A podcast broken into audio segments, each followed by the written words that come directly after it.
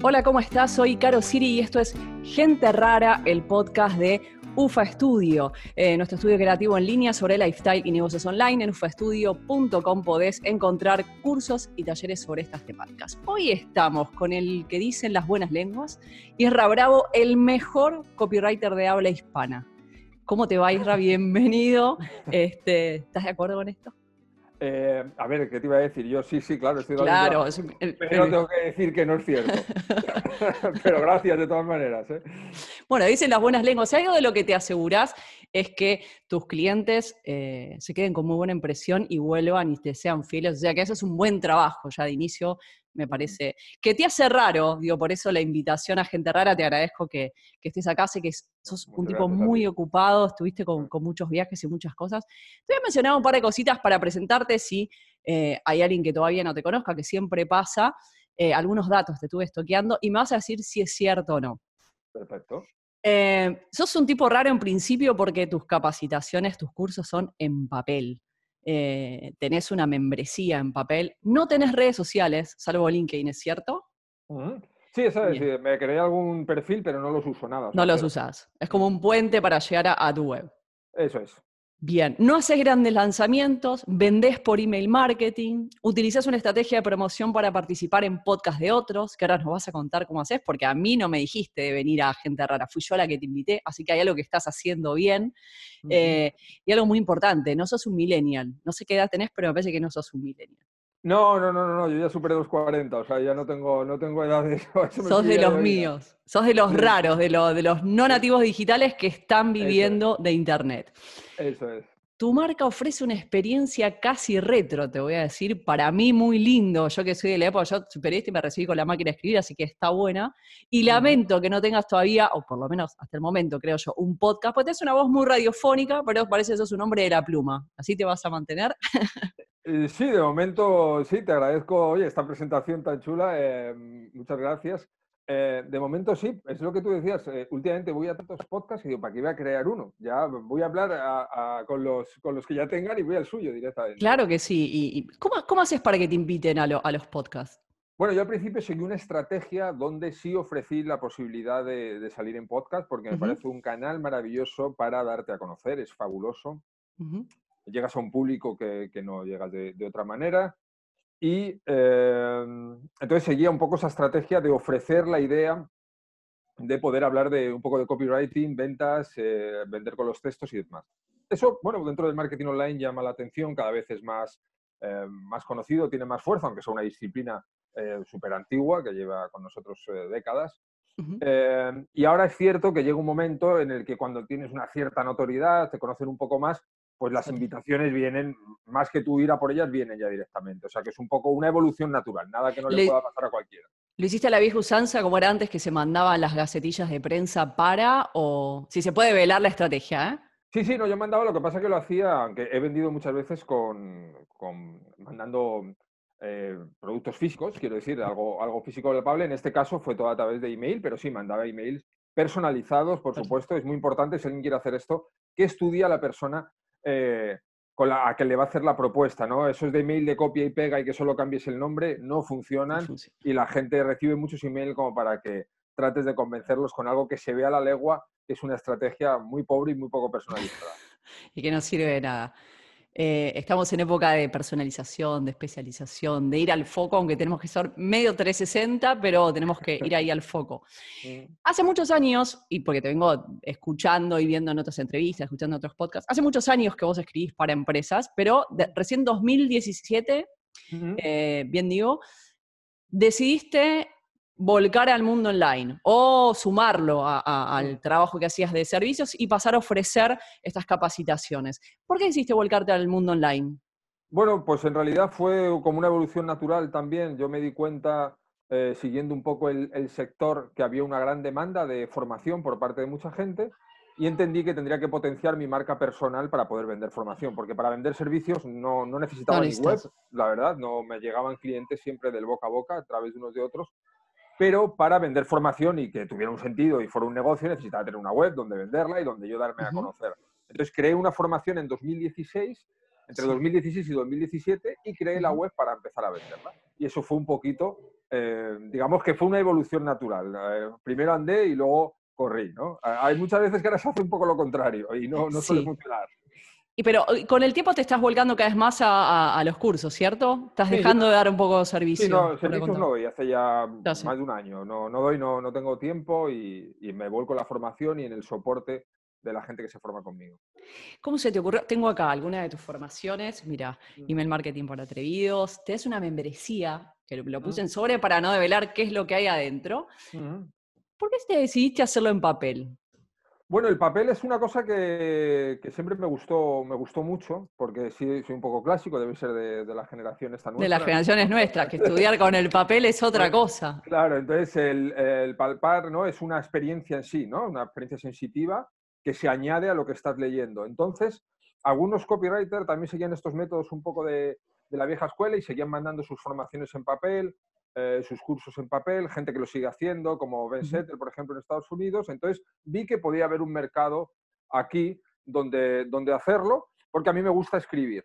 Y eh, afortunadamente, eh, yo ahora hace mucho que no invierto en nada en publicidad, digamos que el crecimiento fue a base del boca a boca, porque, bueno, pues la, calidad ¿no? de las formaciones, la gente se lo iba comentando unos a otros, eran, son muy buenas formaciones y tal, y eso me ayudó. Y el hecho de mandarlo en papel es simplemente un gusto mío y además eh, avalado por eh, la experiencia que me comentan los propios suscriptores de que les encanta. Por tanto, eh, nada puede ir mejor, porque a mí me gusta Eso muy, muy. para ello. No, desde el lado de la experiencia fantástica. Yo decía, uno cuando piensa online es por qué meterse en el lío este de, los correos y los envíos postales, ¿no? Que, que, son, son una complejidad más, digamos, pero te da buenos resultados. Sí, muy bueno. La verdad es que estoy muy contento. Es cierto que tiene un punto de, complicación mayor que si lo haces eh, todo online. Efectivamente, tienes que tener una logística para ello, pero, pero compensa, compensa. A mí me gusta mucho y estoy, estoy muy contento y mucha gente lo, agradece también. Y, bueno, lo que pasa es que, enseñar por escrito em, es eh, muchas veces un poquito más complicado. Depende de la disciplina que vayas a enseñar, tienes que, saber enfocarlo muy bien. Pero vamos, hay mucha gente, por si alguien nos está escuchando y le interesa, que es muy receptiva a las cosas que hacemos los antiguos. Una ficha. Sí, porque digo, a veces parece que Internet es un negocio para jóvenes nada más. Ah, no, no, eh, nada, que va, afortunadamente no. Digo, somos varios los que somos un poco más grandes, los que pasamos los 40. Tenés además una niña y un hámster. Digo, o sea mm. que esto da para un un modelo de familia, no solamente para mantener un soltero con, unas pocas cañas y nada más. No, no, no, puedes mantener una, familia y además podría ser numerosa. No, no, es un, es un buen negocio. es un buen negocio. Es un muy buen negocio. Em, eh, tienes que encontrar tu, sitio y, nada, dando cosas eh, que la gente quiera y sabiendo encontrar tu mercado y dando, dando buena, buena calidad y tal. Em, siempre va a haber gente dispuesta a invertir en su formación, como todos o casi todos hacemos, yo por lo menos en el entorno donde me muevo, la formación es uno de los pilares de inversión más importantes que tenemos que hacer. Hablando de formación, ¿tuviste que formarte para pasar del plano analógico al online? Bueno, más que formarme sí que necesité cierta ayuda eh, a montar mi web que es muy básica, me ayudó un chaval Em, muy majo. No es que no le quiera nombrar, simplemente como mi web es tan fea, es tan simple, digo, le voy a nombrar y lo mismo le estoy haciendo mala publicidad, pero es un tío que sabe hacer cosas mucho mejores que lo que, lo que yo tengo. Lo que pasa es que yo lo quiero así, fondo blanco y letras, nada más. Súper minimalista, sí, sí. Claro, pero eso es una elección personal. Y sí que necesito un poquito de ayuda para todo eso. Pero también es cierto que a pesar de mi torpeza tecnológica, eh, cada vez es todo más fácil. O sea, quiero decir, ahora te montas un botón con el plugin este de Elementor y tal. O sea, es todo cada vez más sencillo. Más gente que no estamos acostumbrados, nos montamos nuestra pasarela de pago en nuestra web en un rato de manera sencilla y bastante profesional. Y si necesitas un poco de ayuda con esto, pues hay un montón de gente dispuesta ahí fuera y muy válida, dispuesta a echarte una mano. Y que ni siquiera tiene que estar en tu sitio, digo, puede estar en cualquier lugar del mundo. Y, sí, sí, pues mira, alguien hizo la web estaba en Málaga, o sea, la otra punta de España donde estoy yo, que estoy en Gijón. Y cuando te capacitas, eh, ¿te capacitas en otras cosas? ¿Qué rubros? O sea, pues sos un máster en copy, pero ¿en otras cosas te capacitas? ¿Tomas cursos de otra gente? Eh, bueno, a mí me gusta, mm, digamos que siempre me gusta mucho el tema de las ventas, el, mundo de, de, las ventas. De hecho, yo lo que le recomiendo a cualquier persona que quiera hacer temas de copy, pues también toda la experiencia que puedo coger en ventas es buena. Entonces, bueno, muchas veces eh, yo lo que leo es mucho. En general, mm, leo mucho, eh, temas de empresa, temas de mentalidad, cosas que no tengan nada que ver, cosas de hablar en público, que no es que haga mucho, pero también me gusta mucho ese tema. O sea, quiero decir, yo pienso que podemos aprender mucho de muchísimas eh, personas diferentes y, hay que estar receptivo a todo lo que te puedan enseñar. Te voy a preguntar eso. ¿Cuán importante es leer para saber escribir bien? Pues bastante, bastante importante. Entonces yo le, le diría a mucha gente, porque muchas veces, mí no me gusta leer, digo, porque tienes que dar con algo que te guste. Una vez que das con algo, con una buena temática y está bien escrito, ya verás cómo te gusta, porque eh, leer no, no, es poner eh, palabras en nuestra cabeza, sino son, es poner imágenes. imágenes. Eso nos gusta a todos. Entonces hay que dar con, con lo que nos gusta. Muchas veces a lo mejor tenemos ese concepto de que en el colegio nos obligan a leer algo que no nos gusta nada, eh, a lo mejor no hay afición a la lectura en nuestra casa y le cogemos con un poco de fobia. Pero mm, nunca es tarde. Mira, uno de los mejores copywriters que hay en el mundo, que es Andrés Chaperón, uno de los más conocidos, creo que dice en su web, si no estoy equivocado, que el primer libro lo leyó con 35 años. Y ahora es un grandísimo escritor que vive de ello y vive de eso, de escribir, es copywriter. Así que invito a todo el mundo a que, a que descubra la lectura sea la edad que tenga, porque, porque puede, puede, puede, sorprenderle. Viste es difícil ahora con esta cosa multitasking que tenemos de las redes y demás, concentrarnos en leer. Mm. ¿Por qué no tenés red? Sí, hay que apagar, hay que apagar el móvil. Eh, pero sos un experto en eso, porque no tenés redes. O sea, tus redes, digamos, tenés un Instagram que no tiene publicaciones, tenés un Facebook que no tiene publicaciones y un LinkedIn muy simple que lo que hace es presentarte y llevarte a tu web. Sí, sí, básicamente. Es que no me gustan las redes sociales. Creo que las redes sociales son... Eh, a ver, yo entiendo que haya profesionales de redes sociales, entiendo que se puede hacer un gran trabajo en redes sociales y que empresas lo utilicen y que haya eh, profesionales que se las lleven y tal. O sea, eso vaya por delante, pero para mi estrategia yo me he dado cuenta que como la intimidad de la bandeja de entrada de un email, nunca jamás una red social. Si yo trato de venderte un curso de los míos y voy a Twitter a hacerlo, voy a tener que pelearme con 50.000 personas dando pequeños gritos ahí alrededor de todo el mundo para captar la atención. Si consigo tu email y te mando un email que te entretenga y te apetezca leer, me vas a prestar atención y vas a tener muchas más posibilidades de, de comprarme ese curso que si voy a una red social. Por tanto, digamos que ir a red social a buscar gente no me interesa, a mí lo que me interesa es que la gente eh, directamente me deje, me deje el email y que las noticias las reciba en su bandeja de entrada y no en, Twitter o en Facebook, que, no entro nunca. Qué más competencia. Eh, porque sos un defensor en épocas en donde muchos aseguran que el email marketing está muerto, vos lo defendés como es la mejor estrategia de venta. De hecho, la, capacitación que te compré el curso es de, email marketing y funciona. Digo, mm, mm. ¿por qué defendes esto? porque es lo que es la, mejor arma de ventas online, sin, sin, lugar a dudas.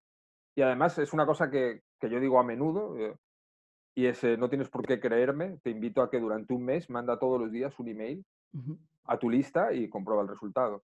Eh, invito a la gente a hacer, a hacer la prueba. Es, no hay nada mejor, más efectivo que el, que el email marketing. Hay que saber utilizarlo. Hay que, como todo, a la gente no le gusta, muchas veces se dice, pero es cierto que no nos gusta que nos vendan. Sin embargo, nos gusta comprar, ¿no? Y, nos gusta que nos entretengan. el tiempo. En, en, la era del entretenimiento.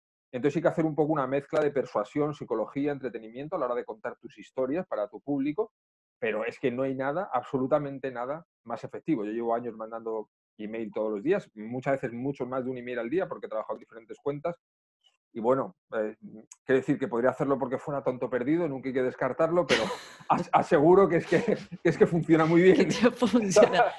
¿Sabes? Que podría decir, bueno, ese tío no tiene otra cosa que hacer. Bueno, eh, eh, invito a la gente a que lo pruebe. Realmente ni nada más efectivo, nada, nada, ni que se le parezca además. tengo una duda, ¿no? Porque cuando la cosa funciona, va muy bien, funciona, es exitosa, no nos preguntamos nada. ¿Cómo saber qué falla cuando falla? Cuando estás, podés mandar un email por día y quizás no funcione, y quizás no sea el tema del email marketing, tenga que ver con otras cosas. ¿Con qué puede tener que ver? Eh, bueno, sí que es cierto que cuando uno monta un, negocio online, en este caso como estamos hablando, sí que puede ir parcheando determinadas cosas. Si tú mandas todos los días un email eh, y a lo mejor no funciona, tendrás que preguntarte qué tipo de suscriptores tienes, si a lo mejor son muy pocos o dónde los has conseguido. Eh, preguntar si el producto está alineado con el tipo de suscriptor que tienes. También te puedes preguntar si la carta de ventas donde les mandas, porque tú mandas un email con un enlace para que vayan a comprar un sitio, pues realmente ofrece todos esos beneficios de lo que vendes. Entonces es cierto que vas a tener que ir un poco parcheando. Eh, lo que sí está claro es que si algo está mal y encima no mandas email, si no hay manera de comprarte, la gente no va andando por ahí, por internet, a ver si se encuentra web donde, donde comprar. Todo uno tiene que, ser activo.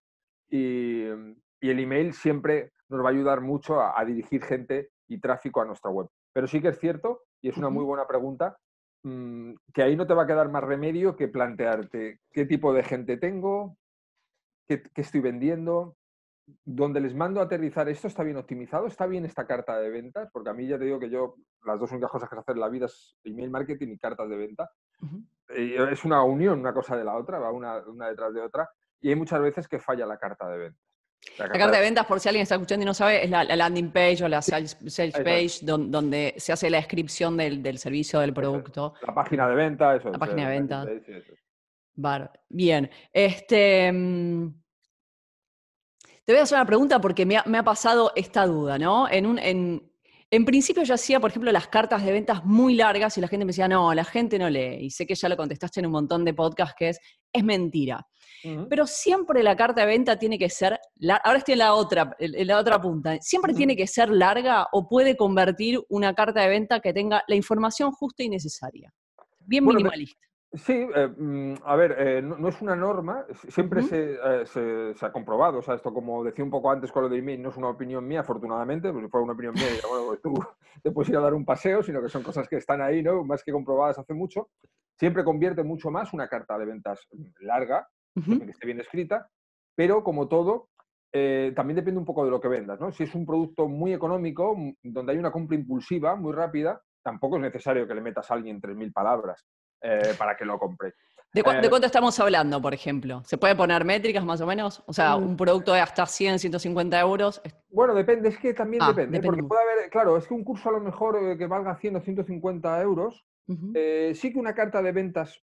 a ver, puedes venderlo con una carta de ventas corta, pero si tú eres capaz de ir dando pinceladas a lo largo de todo el texto, de todas esas cosas que se van a encontrar dentro del curso, lo vas a vender mucho más. Entonces yo, para, a la hora de, irme a 100 euros, sí que me plantearía una carta de ventas donde dejara bien, bien claro eh, lo, que, lo que estoy vendiendo. Cuando hablaba de una compra impulsiva, hablaba de algo bastante más económico. 10, 20 euros. Sí, algo bastante más económico que tampoco requiera un gran esfuerzo y, bueno, pues se puede conseguir. Hay muchos eh, e-commerce de estos que, que prácticamente con alguna pequeña fórmula ¿no? que vaya dando una característica más beneficio rápida y un botón de compra eh, puedes estar vendiendo mucho. Pero yo, mm, si vas a hacer algo de marca personal y vas a vender un curso de 100, 200 euros, sí que una buena carta de ventas, que la haces una vez y la tienes ahí durante meses o años, eh, te va a ayudar mucho a venderlo y te va a dar muchas alegrías. Estamos hablando más o menos de 3.000 palabras, para tener una idea. Podría ser, podría ser. ¿eh? Hay cartas de venta que funcionan increíblemente que tienen 7.000. Sí, sí, sí, sí. Eh, pero, no sé, y 2.000, 2.000 y pico, lo que quiere decir, lo, que suele ser algo que alguien que no tiene interés en el producto y que no es el público ideal lo ve y dice, uh, esto es larguísimo, no vas a vender nada. Bueno, pues normalmente eso es una buena señal. Dejar gente a mitad de camino. Me gusta porque sos de los defensores de que la gente se baje de la lista, que la gente deje leer. Bueno, perder en el camino también es ganar. Sí, sí, no, sin duda. Eh, las bajas en una lista son una muy buena noticia precisamente porque, bueno, la lista hay que tenerla en forma, hay que tenerla limpia y si alguien de lo, que tú ofreces o tu personalidad, tu manera de ser no les gusta, lo mejor es que se marche. Tengo una pregunta, Guerra. Todas estas elecciones de, la, de las capacitaciones, los cursos en papel, de no tener redes, de que van de la mano, por lo que entiendo y por lo que me estás contando, de tu personalidad. ¿Por eso una elección de construcción de marca o se fue haciendo de a poquito? ¿O fue una elección desde el comienzo? Voy a tirar esta marca al mercado. sí, no, fue una elección un poco del comienzo. Evidentemente, como todas las personas vamos evolucionando. Lo que siempre tuve claro, siempre tuve claro que no quería redes sociales. Porque no me gustan a nivel personal. O sea, yo entro en Twitter y me vuelvo loco. O sea, y está bueno, está bueno respetarlo porque... Claro, entonces no puedo con ello. Digo, yo si tengo que estar pasando dos horas al día, de cada día de mi vida, en Twitter, tratando de convencer a la gente, tratando de caer bien a gente, o tratando de ser muy políticamente correcto para que no se me enfaden unos u otros, eh, es que no, no, va conmigo, no, no puedo con, con eso. Pienso que eh, en, en, este mundo es muy grande, tenemos todos hueco y, y lo que a uno le parezca bien y a otro le parezca mal está estupendo, pero tratar de, no sé, veo mucho ruido en, las redes. Entonces sí que, a tu pregunta, sí que digo que hay cosas que sí tiene clarísimas. Y es, no, no voy a vivir de las redes sociales. Bien. Em, digamos, porque en épocas donde todo el mundo está con el minuto a minuto, lo que veo es que tenés un trabajo más resguardado. De hecho, eh, escuché en una entrevista que no, no, trabajás muchas horas ahora, que trabajás mucho más antes. Y mm. es un despeje, ¿no? No estar en las redes que consume. Yo miro por día y me dice que tengo un consumo de cinco horas. Es un montón. Sí, sí, sí, sí, muchísimo, muchísimo. ¿No? Te, te, evitas todo ese tiempo. Claro, oye, que de tal manera es eso, que alguien que diga, no, a mí es que me gusta mucho, pues es estupendo. Quiero decir, a mí me gustan otras cosas que pueden ser rarezas para otros, ¿no? Entonces va sobre elecciones. Yo lo que he visto es, por un lado, que no me gusta y por otro, que para la venta eh, hay cosas más efectivas. Te voy a hacer una pregunta medio rara, pero bueno, da, de este podcast. Eh, cuando vos hablas de que no hay rubros complicados, que para todos se puede aplicar el copy, eh, pensaba siempre ¿no? En, el rubro funerario. No creo que todo el mundo quiera recibir un email por día diciendo cuál es la mejor forma de morir o de ser velado. ¿Alguna vez te pasó o pensaste si te contrata alguien de, este rubro, qué pasa? ¿Es, viable el copy ahí? Eh, sí, seguro que sí. Eh, nunca me pasó, nunca me pasó. He estado en servicios muy raros. Eh, de hecho, ahora en una formación próxima a los suscriptores les voy a hablar de, de cómo aumenté un 65% las ventas, la conversión en un sector tan raro como el de eh, las subastas online de terrenos y cosas así, que es también medio, Bastante feo, por así decirlo, aburrido. Yo siempre pongo entre comillas porque todo se puede hacer entretenido, no tiene que ser uno gracioso, pero sí puede ser entretenido incluso aunque seas muy serio. Em, entonces, eh, he trabajado también para arquitectos, para abogados, que son sectores, pues eso, de los serios, ¿no? De los toscos. Nunca me pasó con una funeraria, pero estoy convencido de que se podría hacer un trabajo Em, un trabajo bastante interesante. Lo que pasa es que creo que nadie se suscribe a una funeraria esperando recibir mail hasta que se muera. Claro. Digo, me imaginaba un lead magnet de las 10 mejores maneras de ser velado y un email todos los días. Es, es complicado. Claro, es como decir, joder, ya que te tenga que comprar algo, macho. Entonces, pero bueno, seguro que, desde luego la página, eso seguro, o sea, la página sí que podemos hacer textos que sean más persuasivos. Ah, ahora de hacer email marketing, algo se podrá hacer, pero a ver cómo se, había que dar una vuelta a ver cómo se enfoca. vale. Espera ahí, si no, en la membresía que en algún momento lo, lo, lo, tires, lo, vamos a analizar o pensar, porque siempre me quedé ahí, con, me quedé ahí con, con, la duda. Este, me gusta porque hablas de eh, atrevimiento y, y, tu comunicación siempre habla de copy de venta, ¿no? Que esto va de la mano. Pero yo veo que tenés también muy fuerte el tema de la marca. O sea, haces mm. mucho hincapié en que la gente sostenga en lo que hace su personalidad, que no copie. ¿Cuán importante es la marca en, un, negocio, ¿no? En un negocio digital. Es, muy importante, más en los negocios de ahora, porque, a ver, todos somos una inspiración de muchos otros. Tener inspiración de alguien, incluso copiar un buen modelo de negocio que hayas visto pues, en Estados Unidos o en Inglaterra, ¿no? Y, y lo puedas trasladar aquí, todo eso está bien, todos lo hacemos. Pero sí que es importante no hablar en boca de otro. Aunque tú puedas tener opiniones que sean muy parecidas para muchísima gente, no somos tan únicos, o yo al menos lo pienso así, o sea, somos todos únicos, pero no somos tan, únicos y tan diferentes todos. Quiero decir, yo puedo tener una opinión sobre un tema político concreto y seguro que hay millones de personas ahí fuera que también lo piensan. Que van a estar resonando con eso, claro. Quiero decir que tampoco hay que ser la persona más original del mundo, no es necesario. Pero sí que a la hora de crear marca personal, porque en, Internet es tan grande, hay tantas oportunidades de hacer negocio que con gustar a unos pocos puedes construir un gran negocio. Entonces, para gustar a unos pocos, al final vas a tener que, que comportarte eh, pues como eres y, ser como eres. Sé que esto es un tópico, lo de ser tú mismo, eh, pero es verdad. Y además, aunque... Claro, suena repetitivo, pero es cierto. Es cierto, pero es que casi, además poca gente lo aplica, porque mucha gente habla de ser uno mismo y luego casi todo el mundo eh, suena igual, ¿no? Entonces, ese es un poco lo que veo, pero vamos, sí es importantísimo crear una, una, imagen de marca potente y una imagen de marca potente no significa ni tener 20 personas, ni ser un, un genio del marketing con millones de presupuesto a tu servicio. No tiene nada que ver con eso. Una marca personal es una persona tratando de vender lo que mejor sepa hacer y hacerlo de una manera que resulte interesante para los demás. No hay más. O sea, quiero decir, a partir de ahí ir construyendo. Tampoco es una cosa que digas, Em, hay que tener tres ingenierías. Afortunadamente, porque yo no hubiera podido hacer nada de eso, porque no me da la cabeza. Te preguntar, porque tenés un, tenés un negocio unipersonal, según contás, no tenés equipo, digamos, trabajás solo. No, mm, eso es, sí. Mm. ¿Cómo se para organizar? Me ayuda con el tema de la facturación, porque si tuviera que llevar yo esto... Es muy complejo acá en España, ese tema es muy complejo. No, no, estaría en la cárcel hace tiempo, ¿sabes? Eso me lo tienen que llevar, pero, pero sí, por lo demás sí, sí, lo llevo, lo llevo yo. ¿Y cómo pensás, mientras tomas un poco de agua, digo, cómo pensás el tema de escalarlo estando vos solo? ¿En qué te apalancás? No, yo eh, es muy sencillo en mi caso, porque yo tengo una, una, membresía, como bien, como bien sabes, y diferentes cursos que vendo sueltos. Yo los creo y yo simplemente tengo que dar al botón de imprimir, ¿no? Para entendernos, eh, el número de ejemplares que tenga que, que, vender ese día. Digamos que mi trabajo no aumenta, eh, no necesito personal. lo único que puedo aumentar un poquito más es el tiempo de soporte, pero el soporte yo cada vez lo llevo mejor, aunque tenga más gente porque bueno, pues una cosa que también vas dominando, el tipo de preguntas también se van pareciendo, entonces tú vas alcanzando cada vez, eh, porque ya al soporte le di mucha importancia. Para mí el, soporte es, básico, hay mucha gente que me ha dicho que solo por el soporte merece la pena estar en, mi membresía y eso yo lo valoro mucho, porque el soporte también forma parte de la experiencia, de dar diferentes puntos de vista que tú hayas podido ver antes. Entonces, digamos porque haces un soporte por WhatsApp.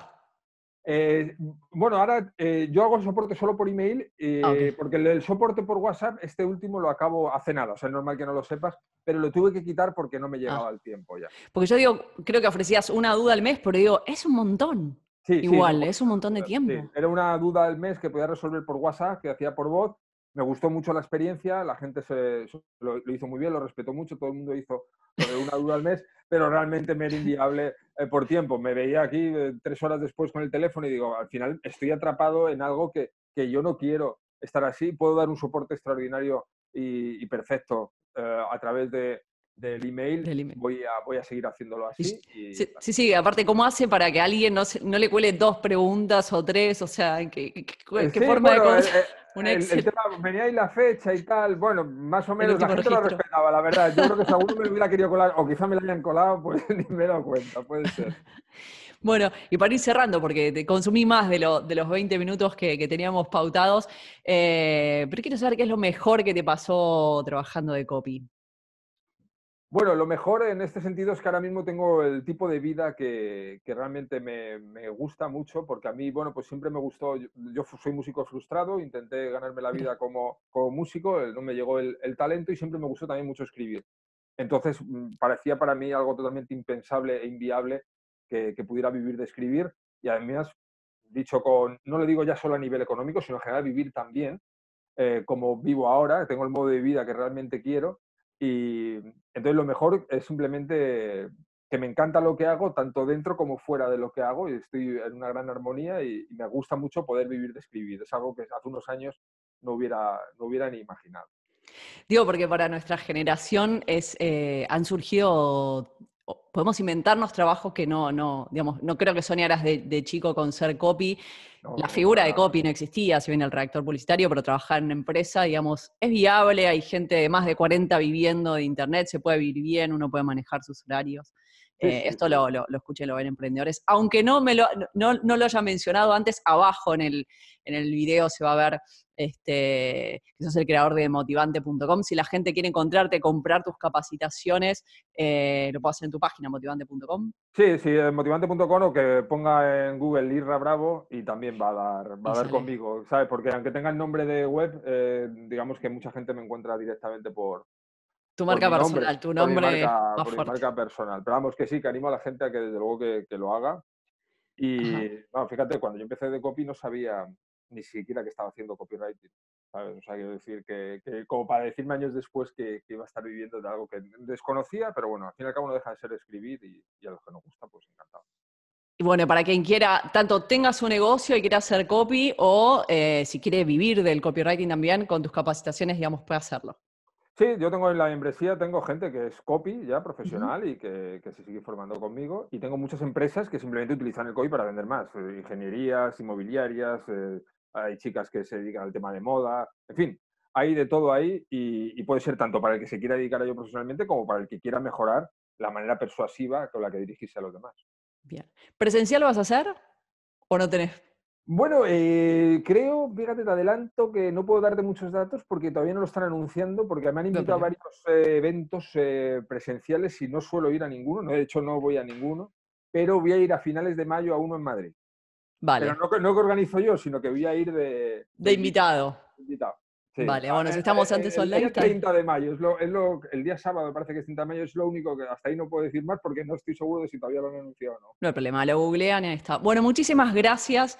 Eh, Isra, por estar acá, sé que estás, estás a pleno, pero este, la verdad que me, ha, gustado mucho charlar contigo y me parece que, sumó en la charla este misterio. ¿Por qué tenés una cosa así, un halo misterioso? Y está bueno, este, nada, que nos cuentes cómo es tu trabajo, para qué sirve y todo esto. Así que mm. Pues Muchísimas ha sido, gracias. De verdad, Caro, un placer. Muchísimas gracias. Se me ha hecho súper corto, súper ameno. ¿Viste? Se hace muy cortito. Ya, ya lo has hecho, vamos, estaba aquí encantado y como te dije nada más empezar, digo, ¿cómo mola tu estudio? Me Muchísimas me gracias. estar aquí, me he sentido como en un plato de televisión. bueno, vale. Vamos a repetir. Más adelante repetimos entonces y volvemos a charlar porque ha sido un placer.